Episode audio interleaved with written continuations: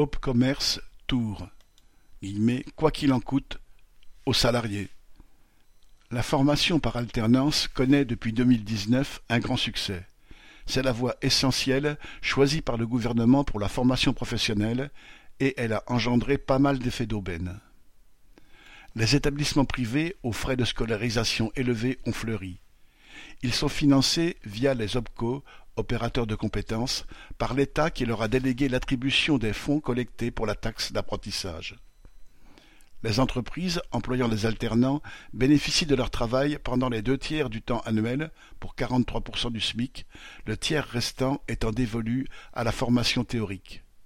Elles reçoivent une prime forfaitaire annuelle, anciennement 8 000 euros et désormais 6 000, qui permet de couvrir quasiment les frais de salaire des alternants.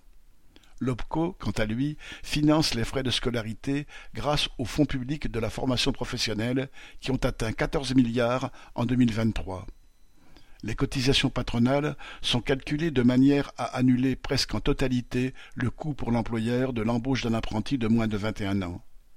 L'apprentissage est désormais un système à guichet ouvert qui n'a pas manqué d'entraîner pour les agents des OPCO une masse de tâches supplémentaires, avec, dans certaines structures, comme à Tours, un management délétère. La façade servie sur Internet par les OPCO en panne de recrutement dit citation, Vous rejoignez une entreprise où la qualité des liens humains est primordiale, où la direction accorde réellement de l'intérêt et de l'attention au bien-être de ses collaborateurs. Mais les OPCO ne sont pas exempts de maltraitance, aboutissant à des démissions, des licenciements et des risques psychosociaux très élevés. Des méthodes constatées par l'inspection du travail de Tours sans pour autant que la direction nationale de l'OPCO trouve quoi que ce soit à y redire. Au contraire, les lanceurs d'alerte ont été stigmatisés, convoqués à plusieurs reprises par la DRH nationale et poussés à la démission. S'y sont ajoutées des accusations mensongères, une surveillance tatillonne ainsi que le blocage des salaires une salariée licenciée a porté plainte pour harcèlement auprès du commissariat de Tours et entamé une procédure au prud'homme pour obtenir réparation du préjudice subi.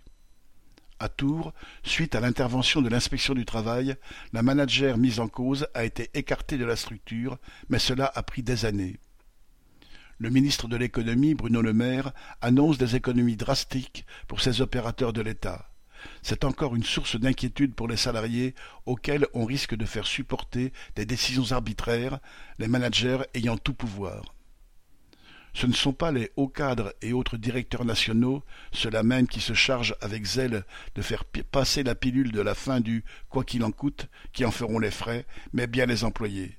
Ces derniers en sont convaincus, et c'est bien ce qui les révolte. Correspondant Hello.